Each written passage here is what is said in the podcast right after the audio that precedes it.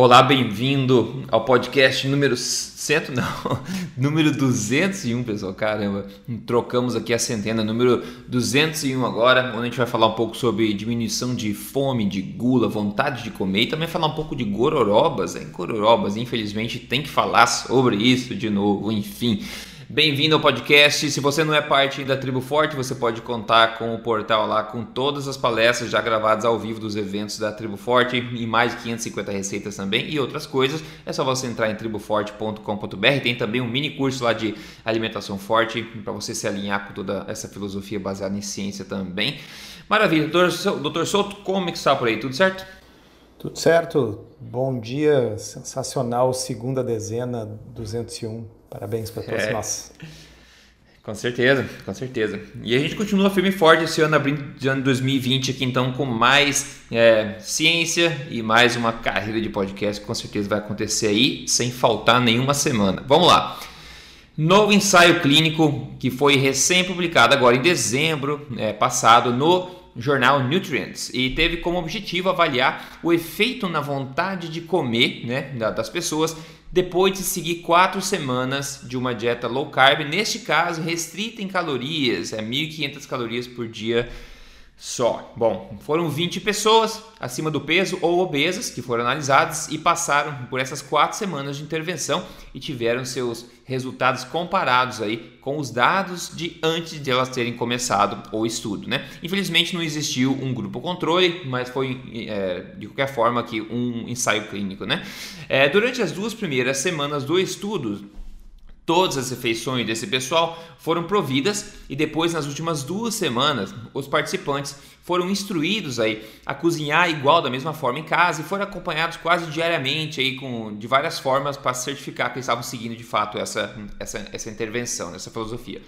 Agora, as conclusões foram as seguintes: primeiro e mais importante, eu acho, a insulina em jejum caiu em média 22%. Né? Se a gente, só isso acho que poderia ser um resultado bastante positivo dessa alteração toda. A gente sabe que a insulina é a raiz é, de uma árvore grande da síndrome metabólica e só isso poderia ajudar a melhorar muitos aspectos das pessoas. Né? Então, os participantes perderam em média 6 quilos dentro dessas quatro semanas. A fome, né, a vontade de comer reportada no geral caiu em média 22% ao final do estudo comparado ao começo. A vontade de comer também por doces, especialmente, também caiu, mas interessantemente caiu mais a vontade de comer por doce nas mulheres do que nos homens, que é uma coisa interessante. Mas lembrando, são 20 pessoas só, não é um grupo tão grande assim, né? E, de novo, é um estudo ok, eu acho, para, enfim, instigar, instigar mais investigação sobre isso mas que também corrobora o que nós já sabemos empiricamente, né? que uma dieta mais nutritiva tende a diminuir a sensação de fome. Esse estudo poderia, claro, ter sido feito de forma randomizada, com grupo controle e também ad libitum, né? onde as pessoas podiam comer quanto elas quisessem. Porém, a gente é, seria mais interessante mas em, né, em, contrapartida, nós também temos já estudos desse tipo publicados, né? E a gente sabe que também indicam essa questão de atenuação de fome, maior controle de fome, diminuição de gula também e uma alta aderência à filosofia, por exemplo, low carb, né, baixo carboidrato, é, controle de apetite também, quando feita principalmente ad libitum, né, sem esse, essa restrição é, calórica obrigatória. Mas, doutor Souto, é mais uma, um papel em cima da pia aí, eu acho, né, que mostra o impacto positivo, digamos, do controle da fome, aumento de saciedade, diminuição de gula, ao se seguir uma dieta mais baixa em carboidrato, que com, é, consequentemente tende a ser mais alta também em nutrientes, né, né, nessa questão. Então, enfim, quais são os seus comentários aí? Uhum. É, ele é um estudo pequeno, na verdade, uh, ele, ele é o que se chama de um nesting study, né? O que, que é isso? É um estudo que está contido dentro de um estudo maior. Então, o estudo maior uh, era um estudo, uh, aí sim, prospectivo, randomizado, comparando dietas para ver questão de contratilidade arterial com uma dieta ou com a outra. Tá?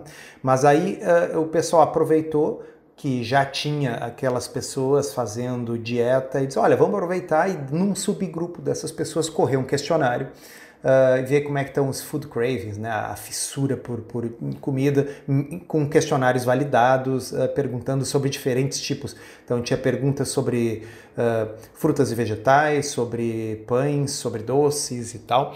E houve uma diminuição desse, de, do, dos desejos em geral por todo tipo de comida, com exceção de frutas e vegetais, que não mudou assim o desejo das pessoas por isso. É, eu acho que já era baixo e continua baixo depois.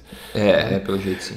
Bom, um, eu acho que talvez o aspecto mais interessante é um estudo piloto, como você disse, assim, ele serve para instigar novos estudos, aí sim randomizados, a, a serem feitos, mas ele corrobora aquela coisa uh, subjetiva que quem adota esse estilo de vida já sabe, que o craving diminui muito, que é muito mais fácil para quem já segue um estilo de vida alimentar como esse uh, chegar à frente a uma mesa de docinhos de uma festinha infantil e resistir porque não tem aquela fissura, aquele desejo louco por ali, aquela coisa do viciado e, e isso passa. E esse estudo então ajuda a mensurar e, e, mostrar que isso aí é uma coisa real. Tem um viés desse estudo que, que eu pensei assim que é especialmente interessante, porque na nutrição é muito comum que as pessoas afirmem coisas que elas tiraram uh, da cabeça, tá certo? Uhum sem ter se baseado em nada, elas simplesmente acham aquilo e afirmam com autoridade como se fosse uma verdade. E você vê por aí dizendo: ah, o problema de dietas restritivas como essa é que você vai produzir compulsão alimentar, porque a pessoa fica proibida de comer um docinho, o negócio daqui a pouco ela vai enfiar a cara numa torta, comer a torta inteira. Vocês já ouviram as pessoas dizerem isso? Né? E aí eu sempre penso: por que as pessoas dizem algo assim? Uh, ao invés de ir na literatura e ver o que, que os estudos realmente mostram.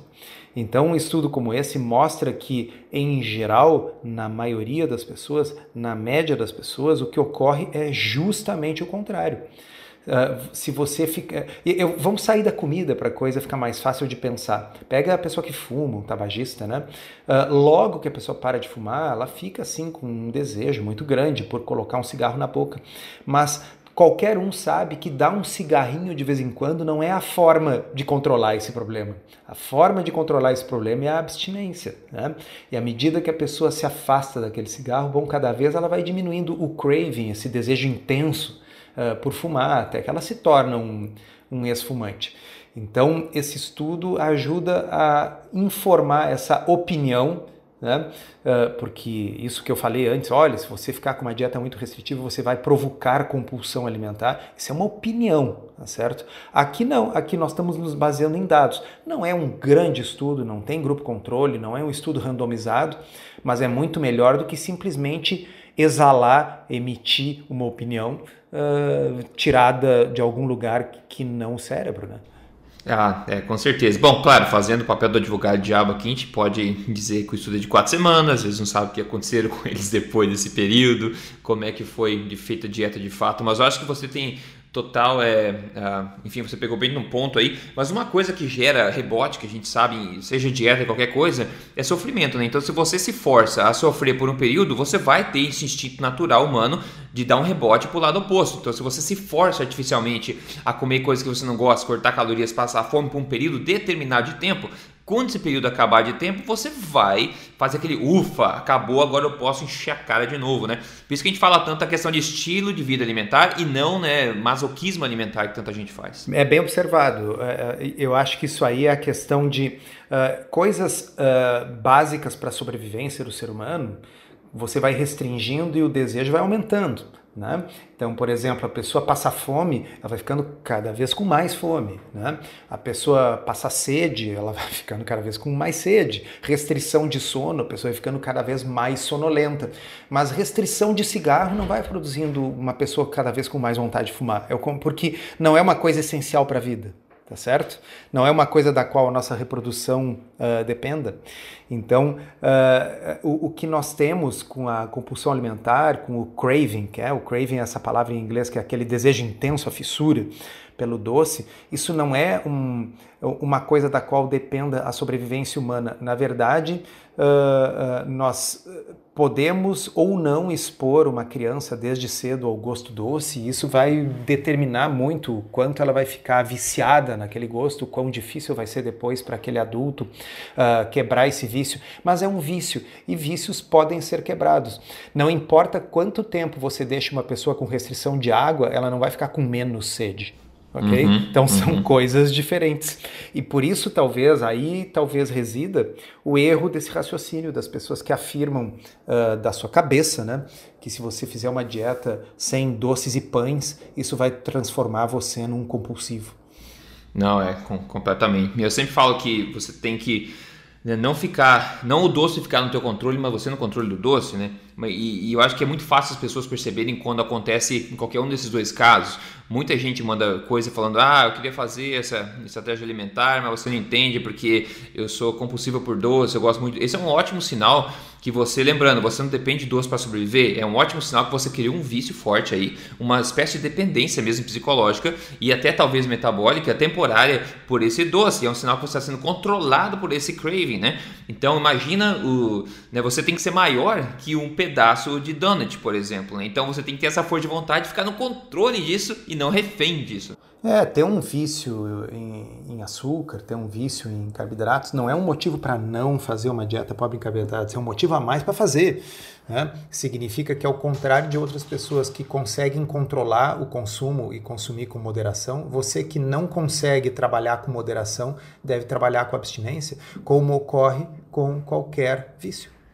É, exatamente. E aqui a gente está falando de, por mais que tenha esse paralelo do cigarro que você falou, ah, né, dando um cigarro de vez em quando que vai e tal, como a gente vive no, no, mundo real, né? Uma vez que você retoma o controle sobre a sua alimentação, você entende, você eh, retoma o seu metabolismo, retoma a sua saúde, você pode, obviamente, ter essas exceções, você pode ter essa liberdade, você não precisa colocar esse frame mental de abstinência eterna de qualquer coisa doce, de bolo, de glúten, etc. Né? Então isso dá uma, uma certa leveza também de você entender que agora que você está no controle, você pode escolher quando você faz essa exceção, né?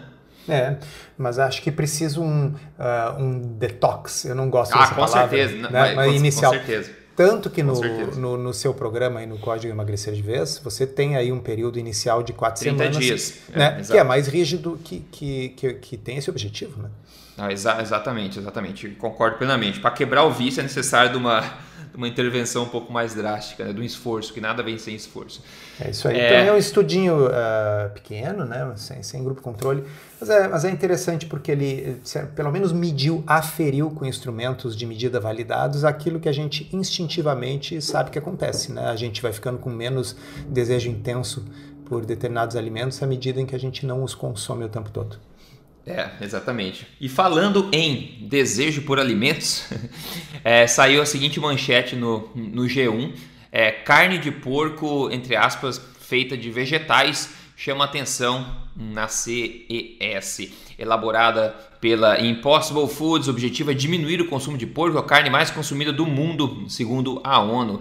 Essa nova gororoba, pessoal, parece ter chamado a atenção aí a ser apresentado na maior feira de tecnologia do mundo, que foi a CES 2020, tá? Eles disseram o seguinte: o produto é feito principalmente de grão de soja, óleo de coco, óleo de girassol e reme que é uma espécie de composto modificado e baseado em ferro e que dá às receitas aparência e gosto de carne. Eu tô salivando aqui, doutor Souto, não sei você, tá? Grão de soja, composto modificado, óleo de girassol, hum, que delícia, não vejo a hora de provar. Bom, no Brasil, pessoal, meu pai recentemente mandou para mim uma, na semana passada foto de uma de carne moída feita de plantas, que é feita pela Fazenda Futura no Brasil, e estava na frente em destaque no mercado Angelone. Essa mesma gororoba, imagino que é a carne moída em hambúrgueres veganos que eu vejo aqui no Canadá também, e que inclusive já fiz um vídeo provando essa gororoba e comparando com hambúrguer de carne mesmo. É só procurar no YouTube para se divertir se você quiser. É hambúrguer vegano polesso, procura lá que você acha. Agora, do ponto de vista né, do marketing, Eu entendo perfeitamente, né? É porque que essas empresas criam essas coisas alternativas, né?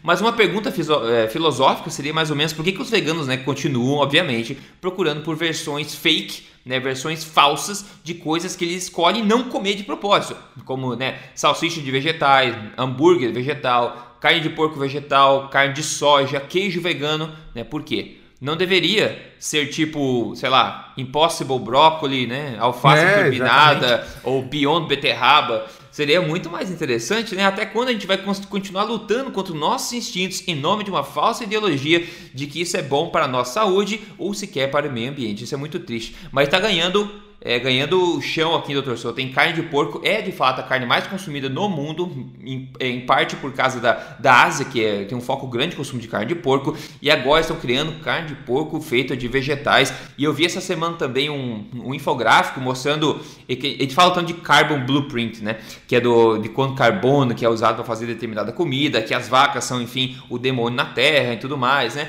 E eles mostrando que de fato o, na, a footprint, né, as pegadas é, do, do carbono carbono desse, desse tipo de gororoba é, modificada, processada, muito que requer maior. um milhão de ingredientes, é muito maior. Então, além de ser uma péssima coisa para a saúde, é uma tremenda hipocrisia que isso aconteça, né?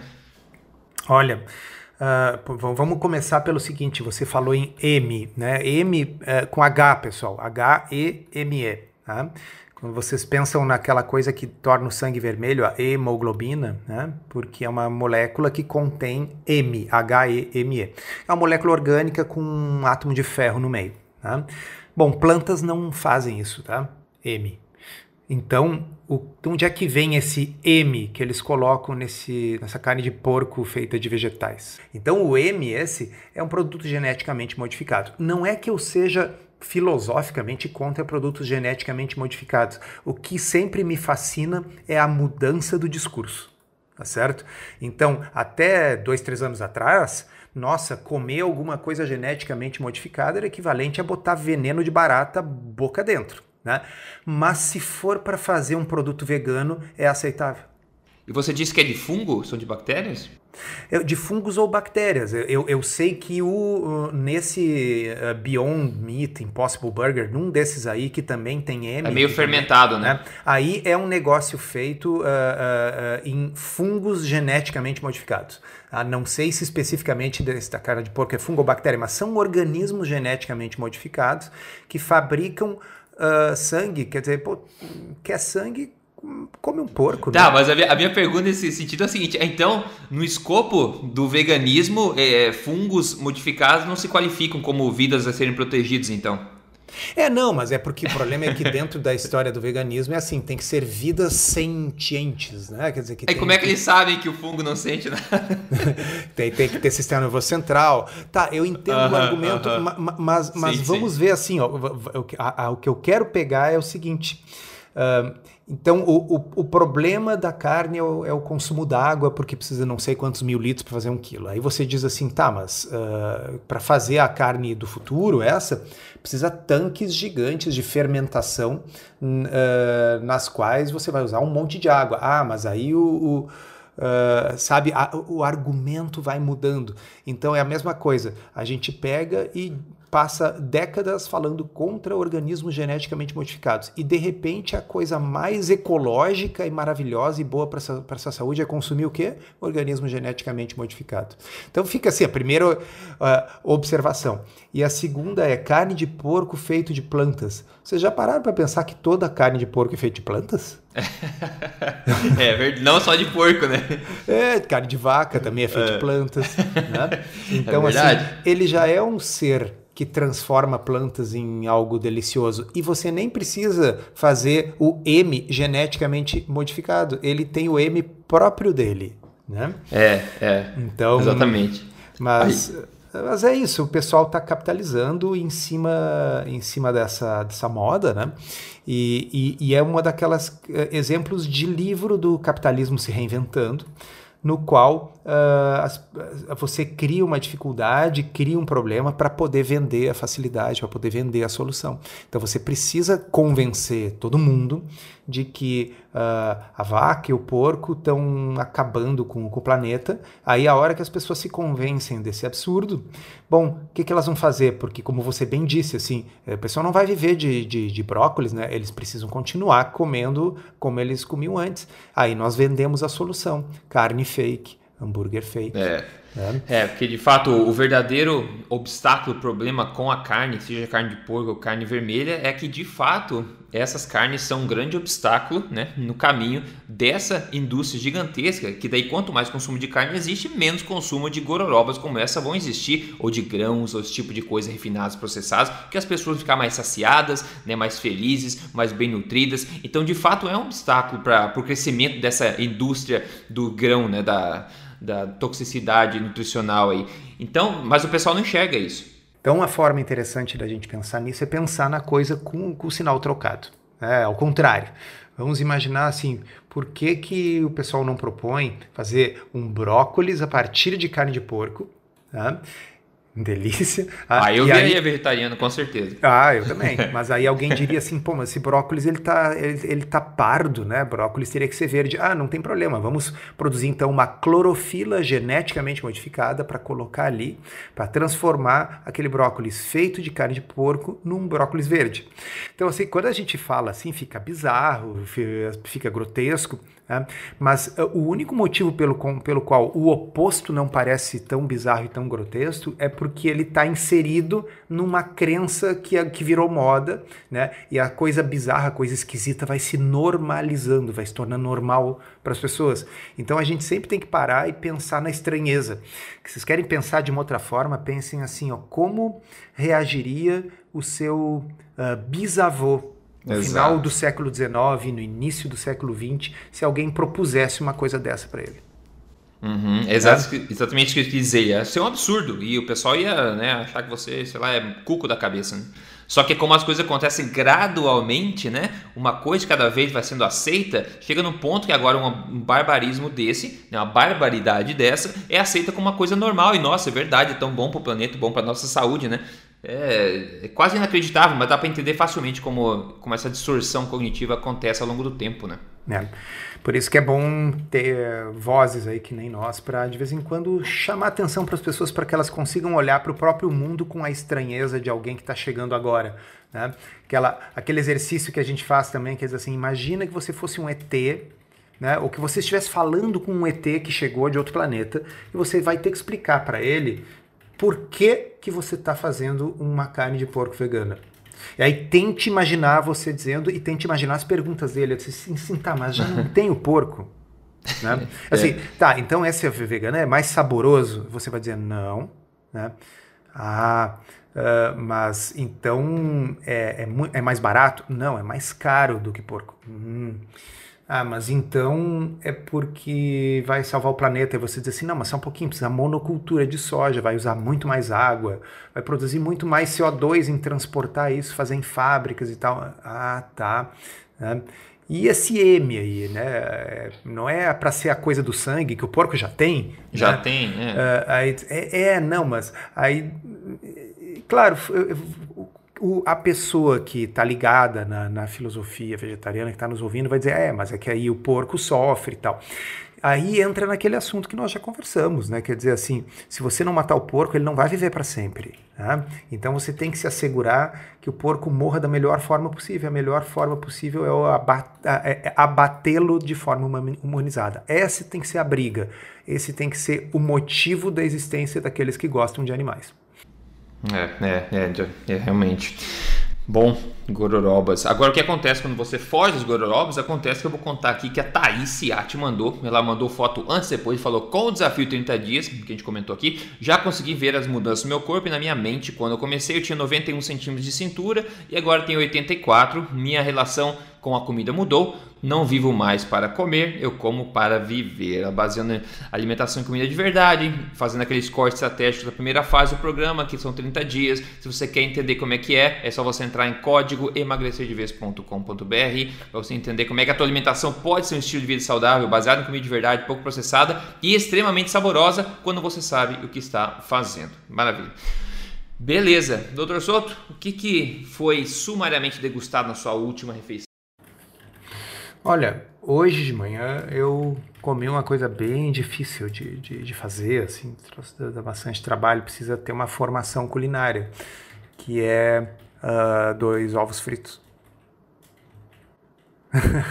Mas botando uma pimentinha por cima ele fica bem gourmet.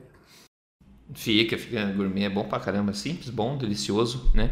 E agora pode comer ovo, porque a Associação Americana do Coração falou que pode comer colesterol com moderação, né? Se bem que eu acho que eles acham que só pode comer um ovo por dia, eu acho que eu é comi verdade. o dobro. É, isso, é, amanhã não come então, né? tem que compensar.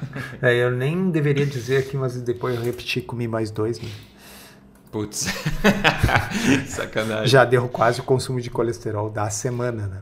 Exatamente. Pessoal, é, Eureka aí, essa semana descobri uma coisa muito interessante que o pessoal já deve saber quem cozinha e tal.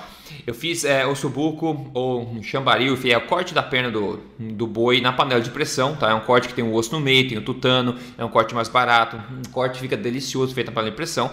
Só que daí quando você coloca na panela de pressão, você coloca um pouco de água dentro e faz isso lá e sobra, você tira a carne e sobra né, essa água, esse brodo, esse, esse caldo, né? E se você pegar isso aí, colocar no pote, jogar na geladeira e depois no dia seguinte for ver, vira uma gelatina, pessoal. Fica uma gelatina. Aquela gordura fica por cima, você pode retirar, usar para cozinhar se você quiser.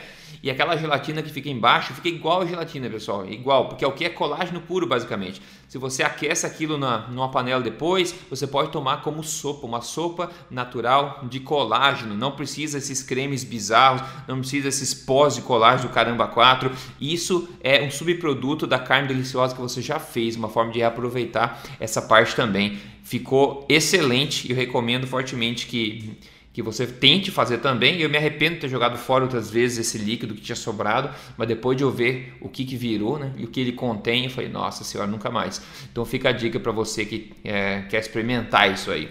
É, e o pessoal é... paga caro por colágeno quando, né? Compra em pó, compra em comprimido. É, aí exato, eu sei que exato. o pessoal vai dizer assim: ah, mas é que esse colágeno que eu compro em pó, em comprimido, é hidrolisado. Pessoal, a gente tem no estômago ácido e tem pepsina, que é uma enzima que hidrolisa o colágeno. Né? Então, eu li uma vez, fui atrás de um estudo para ver qual a diferença de absorção uh, do colágeno previamente hidrolisado e do colágeno que você consome uh, intacto. A diferença é mínima. Ah, então, sim, o hidrolisado é um pouquinho mais absorvido, mas não é uma coisa que vai fazer grande diferença na prática. Essa gelatina aí que você falou tem bastante colágeno, é bem baratinha.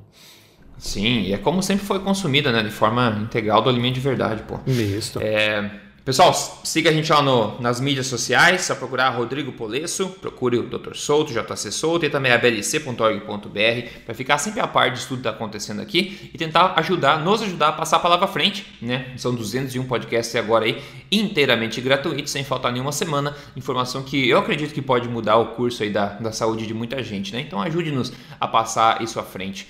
Obrigado pela audiência todo mundo, Dr. Souto, obrigado também e semana que vem estamos aí sem falta, né? Obrigado, um abraço, até semana que vem.